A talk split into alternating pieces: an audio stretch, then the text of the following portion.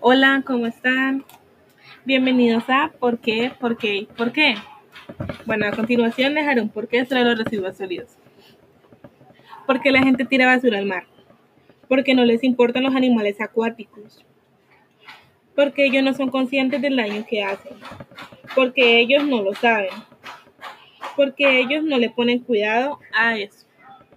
Bueno, espero que les haya gustado y hasta la próxima.